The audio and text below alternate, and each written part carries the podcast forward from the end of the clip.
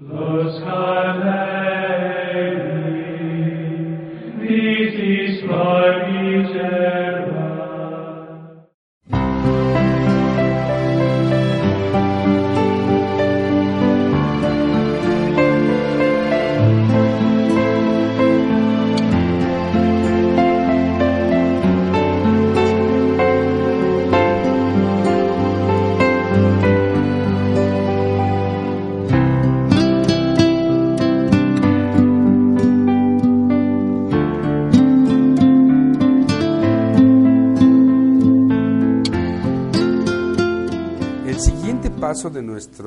discurso de análisis del texto, hemos dicho que es lo que se llama el género literario. El género literario. Aquí tenemos que preguntarnos qué tenemos en nuestras manos. ¿Qué tenemos?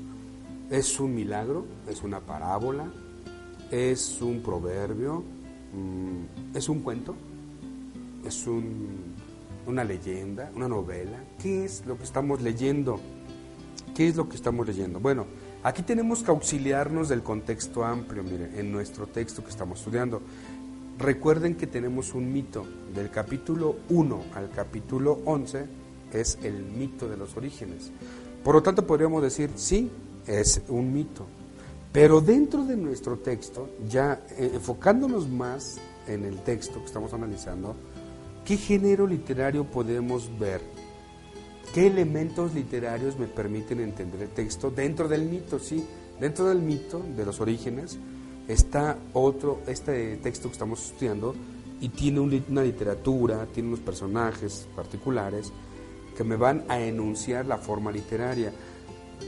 ¿Qué podría ser? ¿Es una parábola? No tiene carácter de parábola, milagro tampoco. Si ustedes se fijan, vamos a poner atención en esto, miren, género literario. El diálogo es la parte central, ya se fijaron que es incluso la parte más amplia, del versículo 6 al versículo 15a, es el diálogo. Y el diálogo, ¿cómo sienten el diálogo? Porque lo demás como que es periférico, ¿no? Caín y Abel presentaron las ofrendas y, el, diálogo del versículo 6 al 15a es el fruto de la presentación anterior, de lo que pasó con la la oblación de las ofrendas. Entonces el tema central es el, el versículo 6 al 15a. Y si ustedes se fijan, ¿cómo, cómo sienten el diálogo? Escuchen, escuchen cómo sienten el diálogo. La el primer diálogo empieza, Yahvé dijo a Caín, ¿por qué estás molesto? ¿Por qué te has puesto triste? ¿No es cierto que si obras bien podrías levantar la cabeza? Mas si no obras bien, mira que a la puerta está la falta, acechando como una fiera que te codicia, y sin embargo sé que lo puedes dominar. Y luego, en el versículo 9, Yahvé dijo a Caín, ¿dónde está tu hermano? Abel contestó, no lo sé. ¿Soy yo acaso guardián de mi hermano? Yahvé replicó, ¿qué hiciste? Se oye la sangre de tu hermano. ¿Cómo sienten estas? Son puras preguntas, el diálogo, ¿se fijan? ¿Cómo sienten el texto? ¿No lo sienten como una, como un juicio? Como, como un, un juez que está diciendo, ¿qué hiciste? ¿Dónde está tu hermano? ¿Por qué estás enojado? ¿Por qué no levantas tu cabeza? Es un juicio, género literario jurídico, ámbito jurídico. Concreta se llama, concretamente podemos decir es un litigio. Es un litigio, porque de hecho se cometió un crimen y tiene que haber una sentencia y tiene que haber un condenado en el, ámbito litigio, de litigio debe pasar así. Y por eso después que dice, mi culpa, ¿ya vieron las palabras del litigio? Mi culpa es demasiado grande para soportarla. Es decir, que hoy me echas de este suelo y he de esconderme de tu presencia, convertido en vagabundo errante por la tierra, y cualquiera que me encuentre me matará, ¿ves? Condena. Y dice Yahvé, no, nadie te va a tocar, nadie te va a hacer daño, es más, nada más simplemente vete. Género literario, litigio. Es un litigio porque se cometió un crimen. Es un litigio. Es un, en hebreo se dice rip. Si alguna vez leen algún artículo de Sagrada Escritura y escuchen la palabra rip, así como se escucha, rip, R-I-B grande, rip es un litigio. Y eso es muy común. Esto es muy común. ¿Quién, quién te condena, mujer? Nadie. Yo tampoco te condono. Vete en paz. ¿ves?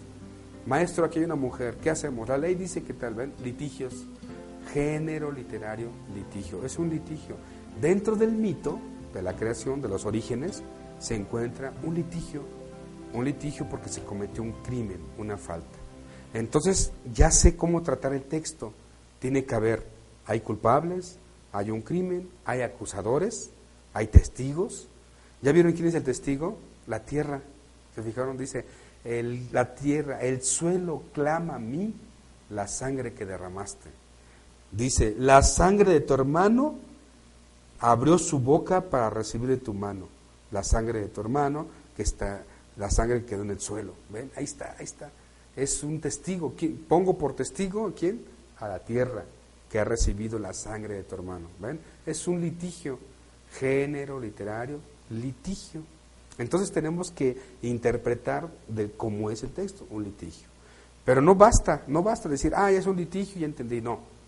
Vamos, vamos todavía más, más, más a meternos al texto. Después de que tenemos el género literario, hemos dicho que pasemos al análisis literario. Perdón. Lo primero que tenemos que hacer es las palabras claves. ¿Qué palabras predominan en el texto? Si ustedes se ponen a subrayar, porque eso tendríamos que hacer, para eso también es estudiar la Biblia, tomar un lapicito y en nuestra Biblia ir marcando cuál es la palabra clave. Si ustedes subrayan la palabra hermano, es la palabra clave, hermano. Dice, he adquirido un varón con el favor de Yahvé, volvió a dar a luz y tuvo a Abel su hermano. ¿Sí? Y Caín dijo a su hermano Abel, vamos afuera. Yahvé dijo a Caín, ¿dónde está tu hermano? No soy yo, no soy, no, ¿dónde está tu hermano? Contestó, no sé, ¿soy yo acaso guardián de mi hermano? Replicó Yahvé, ¿qué has hecho? Se oye la sangre de tu hermano. ¿Ven? La palabra más, eh, digamos, importante es la palabra hermano. Y luego dice en el 11, maldito seas lejos de este suelo que abrió su boca para recibir de tu mano la sangre de tu hermano. ¿Ven? La palabra hermano es una palabra clave, predomina en todo el texto. Hermano. Quiere decir que nos vayamos por la interpretación de la fraternidad. Hermano, hermano, hermano. Y luego viene otro personaje, digamos, otra palabra clave, otra palabra clave. Ya se fijaron la palabra suelo. Pasó algún tiempo y Caín hizo a Yahvé una oblación de los frutos del suelo. Luego en el versículo 10 replicó Yahvé, ¿qué has hecho? Soy la sangre de tu hermano clamar a mí desde el suelo. Luego en el versículo 12, aunque labres el suelo, no te dará más su fruto. Luego el versículo 14, es decir, que hoy me echas de este suelo. ¿Ven? Suelo, suelo, tierra, tierra. La palabra tierra o suelo, tierra, tierra, se repite. Es muy importante el tema de la tierra. Hermano, tierra. Algo está pasando entre hermanos y tierra. Vayan pensando. ¿Qué problemas hay entre palabra hermano y tierra? ¿O qué está pasando? Eh? Ah, sí lo sabemos, ven, ya podemos ir interpretando. Palabras claves. Luego tenemos lo que se llama campos semánticos. Dijimos campos semánticos. Campos semánticos, miren, es muy fácil. Campo semántico de la familia. Entonces hay que pensar campo semántico de la familia. Familia. Dice Adán, aunque no dice el nombre de Adán, ¿eh? Dice hombre. Conoció el hombre a Eva, conoció. Recuerden que el verbo conocer en hebreo, conocer también significa amar. ¿sí? Ellos, ellos dicen, tienen la palabra para decir amor, ahab en hebreo, ahab, pero también usan la palabra yadá, que es conocer o amar. Es muy bonito esto. Ellos decir yo te conozco significa también yo te amo. ¿sí? Jesús cuando dice yo conozco a mis ovejas, es una traducción muy literal del griego, porque seguramente Jesús dijo, yo amo a mis ovejas en arameo. Pero a la hora de, traducir al griego, acuérdense que los evangelios llegaron al griego, se está pensando desde el hebreo, pero en caracteres griegos. Estamos seguros que Jesús dijo, yo amo a mis ovejas. La traducción griega quedó, yo conozco a mis ovejas y ellas me conocen a mí. No piensen en el sentido de, conocimiento, no, fíjense en el campo afectivo del amor. Otro ejemplo, cuando Jesús le dice, Pedro, ¿me amas? También podríamos estar pensando que Jesús le dijo, Pedro, ¿me conoces? Entonces, apacienta mi rebaño. Pedro, ¿me conoces o me amas? Ven, porque el verbo conocer, perdón, en la Biblia, conocer y amar son sinónimos. Aquí no, en Occidente no, son totalmente campo cognoscitivo, conocimiento, y campo afectivo, totalmente distintos, ¿verdad? Por eso las traducciones dicen, conoció el hombre a Eva, es decir, amó el hombre a Eva, e incluso conocer implica las relaciones sexuales para, para engendrar, porque el amor implica hasta ese, ese gesto de gratuidad en el amor de pareja. Entonces, conoció el hombre a Eva, campo semántico de la familia, hombre o Adán, Eva, dice que concibió, concebir, ¿ven? Campo semántico de la familia. A Caín, hijo. Luego volvió a dar a luz, concebir, y tuvo a Abel su hermano, ¿ven? Entonces miren, Adán, Eva, Caín, Abel, son campos semánticos de la familia. Y luego dice, Caín se dedicó a ser labrador, Abel pastor, oficio. ¿ven? Campo semántico de la familia. Ya, quiere decir que vayamos interpretando por hermano, tierra y luego familia. Otro campo semántico muy importante es precisamente el campo semántico de la tierra, de la agricultura. Pueden ponerle campo semántico de la agricultura. Escuchen estas palabras. Caín labrador, oblación de frutos de la tierra. Lo sacó al campo, a su hermano, recuerden que lo sacó al campo y lo mató ahí. Dice, cuando estaba en el campo se lanzó contra Caín y lo mató. Luego, por ejemplo, la tierra, pues maldito seas lejos de este suelo o tierra, hemos dicho la palabra tierra, frutos. Dice, hoy estaré errante por la tierra Cualquiera que me mate, respondió Yahvé, me matará. Y dice, no, nadie te va a matar. Y luego, ¿cómo termina? Caín salió de la presencia de Yahvé y se estableció en el país de Not, otra tierra, al oriente del Edén, fuera del jardín. Está el campo semántico de la agricultura, tierra, fruto, oblación, suelo, campo, eh, labrador. Podríamos poner también el, pastor, dice cobejas, ¿no? Campo, o sea, campo semántico del, del ámbito de los valles, ¿no? de la agricultura, porque está muy, muy, fuerte este campo eh, semántico. Y luego viene otro campo semántico, el campo semántico de la culpa o de la psicología. Podríamos decir que es un texto, es un texto psicológico. Escuchen todas las palabras que podemos poner, póngale aspecto psicológico o semántica de la culpa o del delito. Algunos dicen que es que son los mecanismos del, del delito. Miren, Dice, en primer lugar, dice, su rostro se irritó. Bueno, Caín se irritó. Dice, y se puso triste su cara. ¿Por qué estás enojado y por qué estás triste? ¿Ven? El campo semántico. No es verdad que si obras bien, ven, obras bien, actuar bien, puedes levantar la cabeza con dignidad. Es decir, ven, aspecto psicológico. Y luego, más si no obras bien, mira que a la puerta estás echándote la falta. Y sé que puedes dominarlo, ¿ven? Aspecto psicológico. Luego viene la intriga. Viene la intriga. ¿Dónde está tu hermano? Abel contestó, no lo sé. ¿Soy yo acaso, guardián de mi hermano? Replicó Yahvé, ¿qué has hecho? Se oye la sangre de tu hermano clamar a mí desde el suelo. Pues bien, maldito seas lejos de ese suelo que abrió su boca para recibir de tu mano la sangre de tu hermano. Aunque labres el suelo, no te dará más su fruto. Vagabundo y errante serás en la tierra. Mi culpa es demasiado grande para soportarla. Culpa. Soportar la culpa. Es grande. La culpa es grande. Ven ese tipo de imágenes poéticas. Una culpa grande. ¿Ven? Es campo semántico, dicen, del delito, ¿no?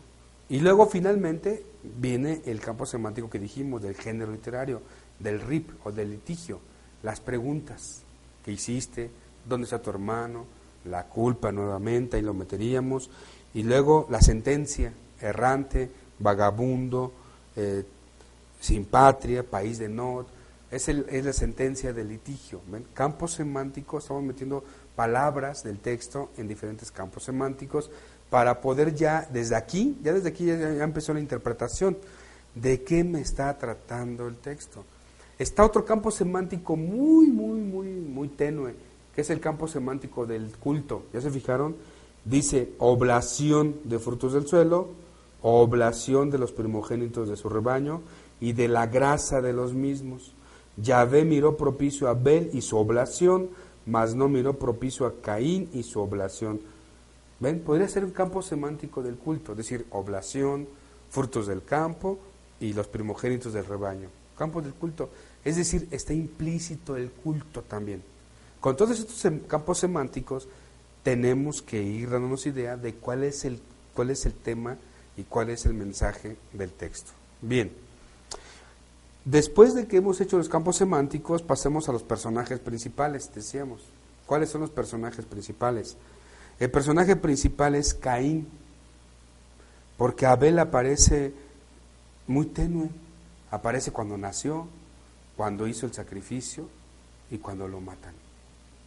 Y en cambio el personaje principal es Caín, basta que subrayen la palabra Caín, Caín, Caín, van a ver el número de frecuencia en que aparece en el relato Caín. Es decir, fíjense, este texto está hablando sobre Caín. Tenemos que aprender algo de Caín. No sé, matar al hermano no creo. Tenemos que aprender algo de Caín, porque es el personaje principal del texto. Caín y Dios. Ya se fijaron que todo el diálogo lo domina Caín y Yahvé. Yahvé y Caín. Abel es un personaje secundario. De hecho, Adán y Eva son personajes secundarios, ya se fijaron aquí, solo son presentados para decir cómo es la generación de Caín y Abel, ya se fijaron. Son personajes secundarios, inmediatamente te das cuenta de esto. Y en cambio el personaje principal es Caín. En este caso, verbos no abundan mucho que digamos que predominen en la escena. Verbos no, ¿sí? Pero podríamos ver, por ejemplo, eh, presentación de ofrendas, ofrecer la ofrenda, sabatió el rostro, se irritó, se irritó. A veces se repiten dos veces los verbos.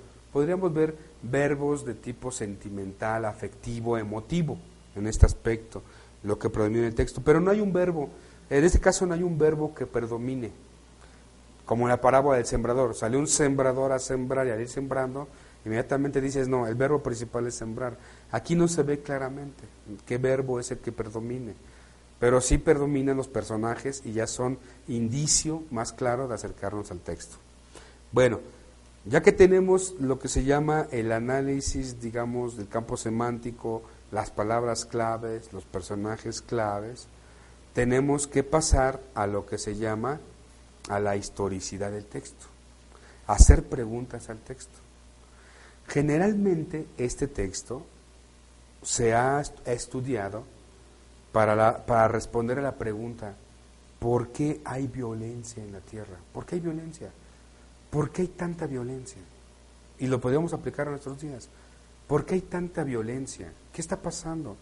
Bueno, ya con lo que hemos hasta ahorita investigado, ya podemos dar una respuesta, ¿sabía? Ya podemos dar una respuesta con lo que hemos investigado. ¿Por qué hay violencia? ¿Por qué hay violencia? Miren, Vamos a, antes eh, de empezar la parte histórica, que es más bien como, pues, investigar la parte de composición de texto, quiero eh, ya de una vez empezar con, gracias al estilo literario y análisis literario del texto, empezar a, a ir desmenuzando ya elementos de teología, teología bíblica. Miren, si ustedes se fijan, el autor va a explicar elementos familiares, situaciones familiares muy importantes. Si ustedes se fijan, te presenta primero el oficio de Abel y Caín. Es muy importante el oficio, pastores y labradores y campesinos. Tanto el pastor como el campesino, representados por Abel y por Caín, presentan ofrendas, es decir, hacen culto a Yahvé. Pero aquí hay que comentar algo muy interesante. Dice, Yahvé miró propicio a Abel y su oblación mas no miró propicio a Caín y su oblación. Al respecto, al respecto es muy interesante la investigación. Por eso voy a detenerme en el aspecto literario, ya después rematamos con la, la parte histórica. ¿Sabían que hay un problema muy, muy interesante de investigación sobre esta tesis? Todo el mundo se preguntó por qué, por qué Yahvé miró propicio la ofrenda de Abel y no miró propicio la ofrenda de Caín. Voy a partir primero de un elemento muy simpático que investigando se enco- encontré. Miren, algunos pensaban, en- algunos autores estudiosos del texto, pensaron lo siguiente, miren, hay teorías, ¿sí? Por ejemplo, en el Targum, la teoría de los judíos, en el Targum, la teoría del Targum del siglo VI después de Cristo, es que es una interpretación rabínica judía, ellos decían así, Caín es malo, por eso Dios no le aceptó la ofrenda. Yo creo que de ahí viene esa, esa tesis de que yo cuando era niño también me dijo mi catequista, es que Caín era malo, por eso Dios no le aceptó nada. Yo pregunto, ¿el texto dice que Caín era malo? No, no dice nada de eso. No dice nada de la connotación moral de los personajes. Más bien te va describiendo lo que van haciendo. Pero bueno, el Targum judío decía Caín era malo. Pero ¿saben por qué? Dice así la tesis. Caín era hijo de la serpiente, por eso Dios rechazó su ofrenda. El Targum judío interpretó que la serpiente del capítulo 3, ¿se acuerdan que habla con Eva? ¿Se acuerdan? Dicen que la serpiente tuvo relaciones con Eva. Y entonces, por eso, Caín era malo. O sea, Eva le puso el cuerno a Adán con la serpiente, es la teoría targúmica, la teoría de los judíos. Y sí nos causa risa, pero ¿qué creen? Por mucho tiempo se pensó así, que Caín era malo, porque era hijo de la serpiente. Luego tenemos otra teoría. Por ejemplo, Fla- Flavio Josefo, un gran historiador que se metió a hacer análisis del texto de Caín, que es un texto muy interesante, dice, Caín era ratero, ladrón, asesino, por eso Dios no le aceptó la ofrenda. Y yo pregunto, ¿de dónde sacó que Caín era ladrón, asesino y ratero? ¿De dónde? ¿Ven? Son nada más conjeturas que han hecho en la historia de la investigación porque quieren justificar el por qué Dios miró propicio a Abel y no miró propicio a Caín. Flavio Josefo dice así, San Ambrosio, San Ambrosio dice que Caín llegó tarde a la ceremonia de las ofrendas y por eso Dios, que es muy puntual, no le aceptó ya los frutos. Eh. Dices ¿qué pasó ahí? No había reloj, no eran ingleses para decir ya llegaste tarde. Pero San Ambrosio, en su comentario a Génesis, dice así, es que llegó tarde a misa Abel, es Caín. Caín llegó tarde a la misa y Dios dijo, mira, llegaste ya nada más a la comunión, ya mejor no hubieras venido, por eso ni te quiero. San Ambrosio. El texto no dice eso, ¿ven? No dice del texto, ¿verdad? Otro, otro elemento, Nicolás de Lira.